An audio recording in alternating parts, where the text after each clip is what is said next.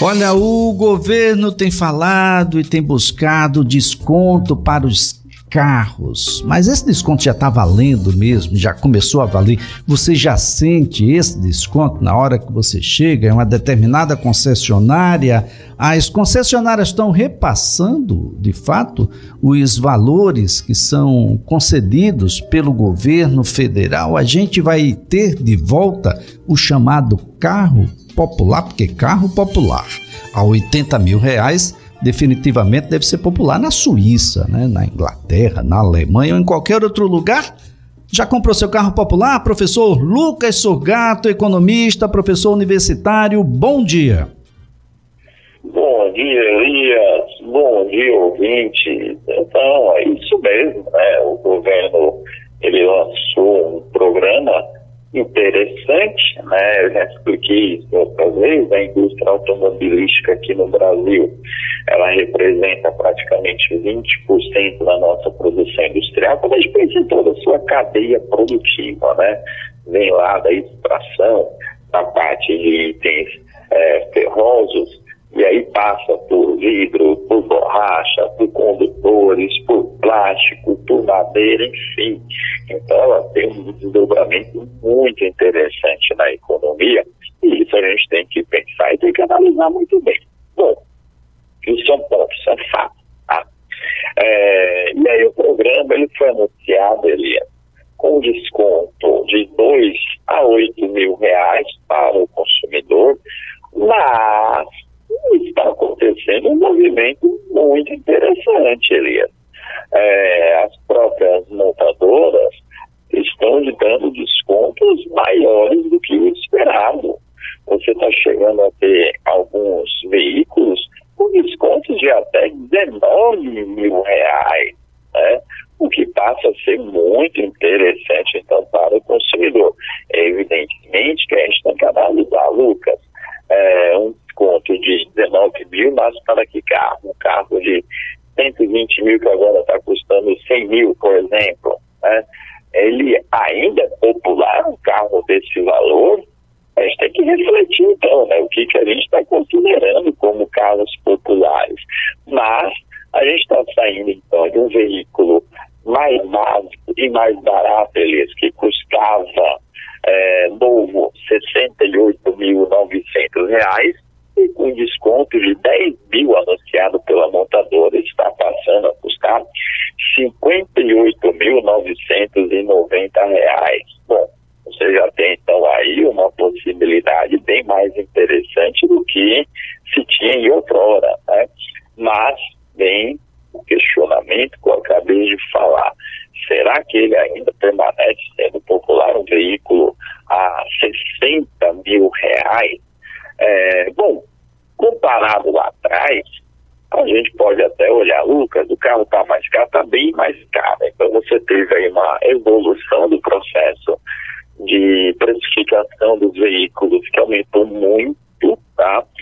Óbvio que os veículos atuais, eles já são um pouco mais completos, né? Naquela lógica que a gente já conversou algumas vezes, tem o completo e tem o completo de tudo, né?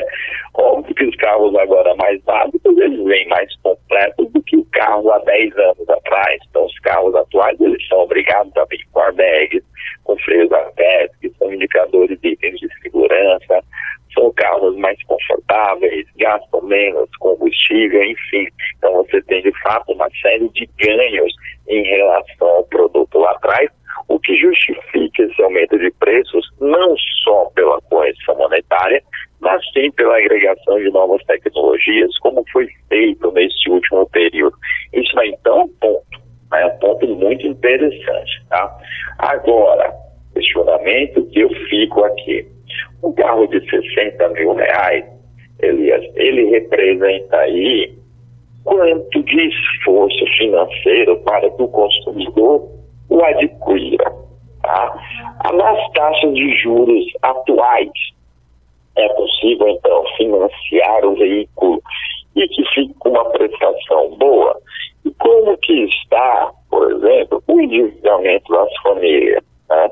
Será que vai caber no bolso delas esses pagamentos? Isso tudo aí tem que ser muito bem analisado, tem que ser bem visto e, como se diz, associado pelo governo, para saber se, de fato, essa política será exitosa.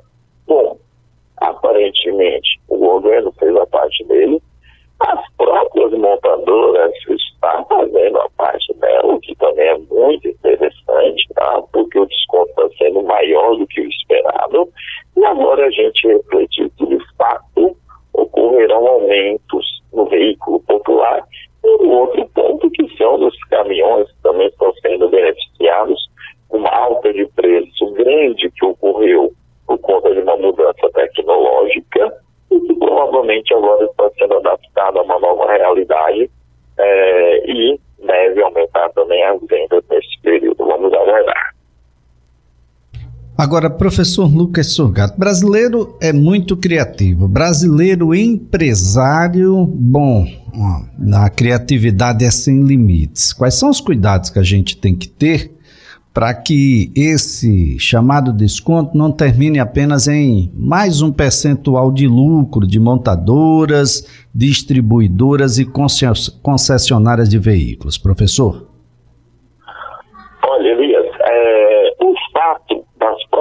Montadoras terem dado um desconto até maior do que o esperado pela lógica governamental já sinaliza algo interessante e novo para esse segmento, né?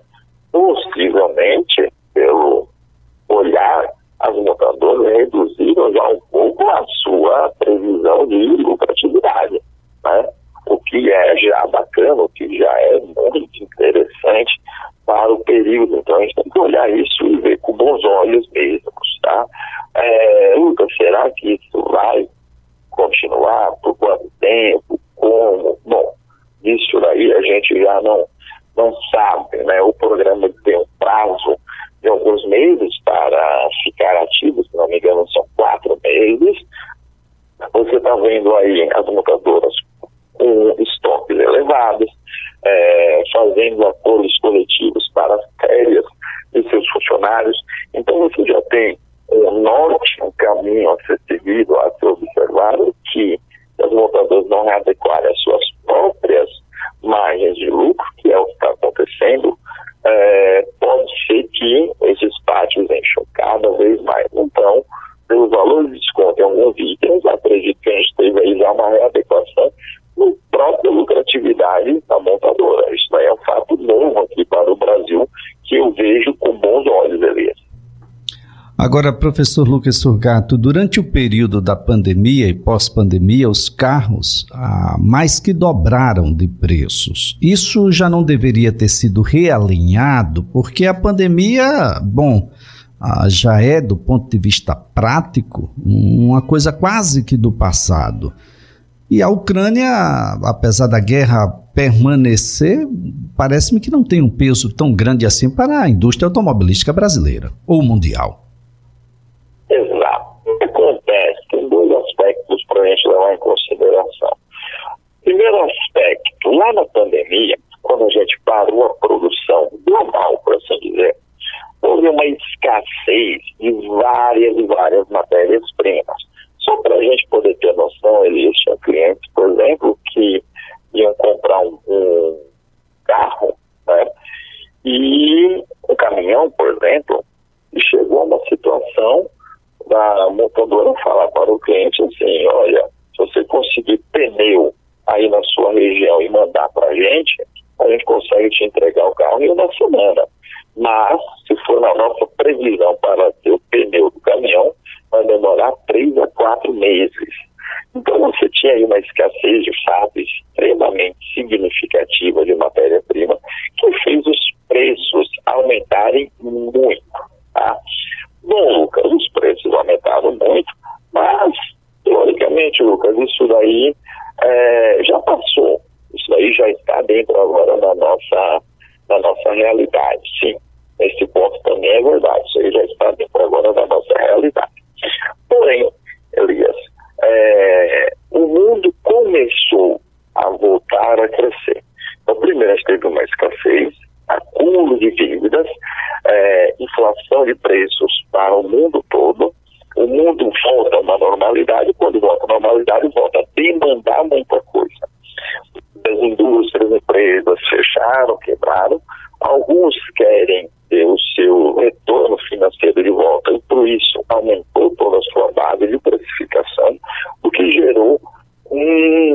aumento de preço já contínuo, por assim dizer. Né? Ele não é mais agora um aspecto de você apenas é, esperar aquele determinado resultado XYZ e nessa espera desse resultado você conseguir precificar melhor lá na frente.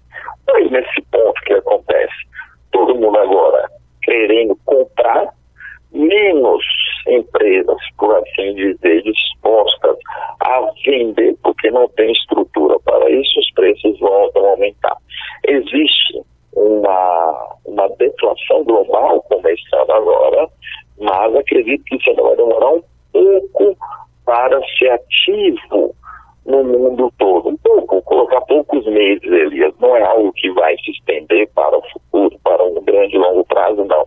Acredito que daqui para o final do ano a gente tenha uma deflação maior, podendo, e aí, Elias, a especulação, é, ter ou não ter uma boa aceitação para o mercado. Isso aí, de fato, a gente vai ter que esperar um pouco mais para ver se vai acontecer essa deflação real de preços que seria aí para veículos, para alimentos e outros itens. Agora, professor Lucas Sorgato, se preparando aí ah, para esse possível carro popular, que ainda é uma ilação, ah, tem aí o programa Desenrola Brasil. Eu preciso estar com as dívidas em dia, professor. Isso desenrola mesmo? Olha, é, eu acho muito interessante esse programa que está acontecendo agora. Todo esse programa desenrola, né? o nome é, é, é, bem peculiar, por assim dizer, né? um nome bem engraçado, para colocar assim. o que é que esse programa desenrola? Né? É um programa que vai fazer negociação de dívidas. A lógica é essa. Então, ele foi é, lançado agora pelo governo uma promessa que tinha sido feita pelo então presidente Lula né, na sua campanha. E, Lucas, o que, que a gente pensa aqui nele? Tá? Bom, primeira coisa que esse desenrola vai fazer, ele está dividido em duas etapas. Tá? Uma etapa que ele vai pegar aqueles que têm dívidas, principalmente com operadoras ou companhias varejistas, com empresas de gás, com empresas de de telefonia. Essas são as iniciais. Tá? Você vai ter, então, uma negociação com elas, podendo ter um percentual de desconto que ainda não está definido é, pelo, pelo governo e facilitaria, então, o perdão dessa dívida, o pagamento dessa dívida, sendo garantido pelo fundo garantidor é, do governo. Interessante isso daí. Tá? Lucas, mas o meu problema são dívidas bancárias. Bom, a priori, dois bancos estão mais dispostos nesse, nesse programa do governo, né? Que são os nossos dois maiores bancos estatais, Caixa Econômica e Banco do Brasil. Nesse primeiro momento, são os que estão mais apoiando esse desenrola. E aí vai poder acontecer de duas formas, Elias. Tá? Uma forma seria você ter o desconto e tentar quitar logo essas dívidas, por assim dizer. Né? A outra forma seria você ter o desconto, vai chegar para os bancos num aspecto como se fosse um leilão, é isso que está sendo colocado, e nesse leilão você vai tentar é, com que algum banco, que alguma instituição, mais ou menos financie esse débito. Então seria o seguinte, Lucas, por exemplo, mil reais para o banco X. Tá? Fui nesse programa do Desenrola, consegui reduzir essa minha dívida para 500 reais. Não tenho dinheiro para pagar. No aspecto de leilão com instituições, alguma instituição vai poder financiar esses 500 reais para você com uma alíquota, uma taxa de juros máxima de 1,99%, dividido em até 60 meses. Eu poderia chegar para você e falar assim, é, Lucas, eu pego os seus 500 reais, vou dividir para você em 20 meses, você vai me pagar então aí mais ou menos 30 reais por mês, né, 40 reais por mês, 50 reais por mês, vai depender de como seja a conformidade. É interessante isso para você? Olha, é interessante isso, a gente consegue negociar. Tá? Dívidas, Elias, de até 100 reais, tem a opção de ser abonada, né? ou seja, serem perdoadas 100%. Esse programa ele prevê que você tenha aí pelo menos uma adesão de 50, 40 a 50 milhões de pessoas que estão nessa situação de inadimplência. Então, o programa aqui é muito interessante e eu acredito que será de fato bacana para o desenvolvimento e a recuperação econômica do país nos próximos anos. É esperar um pouco para ver, Elias. Agora, professor, o, o, senhor acredita que, assim como aqueles que estão realmente com, com problemas, com dívidas, os credores também devem aderir ao programa? Elias, é, acredito que sim, tá? Agora, a gente tem que esperar e tem que avaliar cada caso, tanto os, os grandes credores, principalmente os bancos, eu acho que eles vão pensar melhor e aderir ao programa, não só o Banco do Brasil, não só a Caixa, como os demais grandes bancos, acredito que vão entrar. Por quê? Porque dependendo da situação, você tem uma lógica aí de um recurso que já está sendo perdido, então vale a pena. E o consumidor, por sua vez, também tem que pensar se vale a pena ele aderir ao programa ou não. Né? Lucas, não vale a pena aderir? Como assim? Poxa, você tem que ver se aderindo você terá recurso financeiro suficiente para poder honrar com o compromisso. Não é que não tem esse recurso. A gente acredita que sim, o programa está sendo desenhado para que se tenha, mas não é que não tenha. Eu tenho que pensar então nas alternativas nesse sentido. Mas acredito que, em linhas gerais, é um programa excelente, Elias. Bom, de toda sorte, no que diz respeito aos credores, nós temos aí um, uma garantia, né? do próprio governo federal sobre aquilo que está sendo negociado, renegociado, aquilo que fora feito. E em relação a essas pessoas, voltam a, ao consumo, não é, professor? Essas pessoas não estão no consumo à toa, elas necessitam estar no consumo. Exatamente. A grande importância é que você tem pessoas negativadas é, no seu crédito que você não consegue pegar mais para um consumo no futuro, ou atrapalha também a autoestima da pessoa, ou trabalha outros reflexos. Então, um programa desse daí, ele tem o caráter de conseguir ajudar e injetar dinheiro na economia, tá? seja uma pessoa pagando a dívida na sua totalidade à vista, seja ela financiando com agente financeiro para tentar também voltar ao mercado, mas ela tem esse aspecto daí muito importante que pensa é, numa questão de você conseguir tornar novamente aquela pessoa mais hábil para a a melhorar a autoestima, melhorar a produtividade. Isso também é um aspecto psicológico muito importante que esse programa ele pode dar uma ajuda, Elias. Muito bem, professor. Vamos esperar então. A ideia é de que a gente tenha, assim, os credores junto a uma massa de milhões e milhões de devedores, até porque a gente vai ter um, um, um, aspecto importante que vai ser a liquidez. Muita gente ao mesmo tempo aderindo e adimplindo, e não adimplindo, nós temos aí a garantia do, do governo federal ah, sobre essa dívida, o que significa de toda sorte liquidez, de novo, e essa, essa é uma palavrinha mágica ah, para os credores, não é, professor? Isso, a liquidez é tudo que eu quero, porque essas dívidas podem se perder no tempo. Exatamente, né? Bom, é, a gente tem que agora olhar todos esses fatos e acredito que a gente tem um problema grande também, Elias. Ao é, pensar num aspecto desse, o governo ele tem que fazer algumas concessões com as próprias empresas, né, com os próprios credores e assumir uma garantia.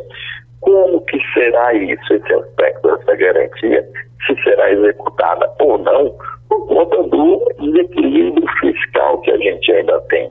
Então, é um ponto que a gente ainda vai analisar ao longo do tempo, Elias.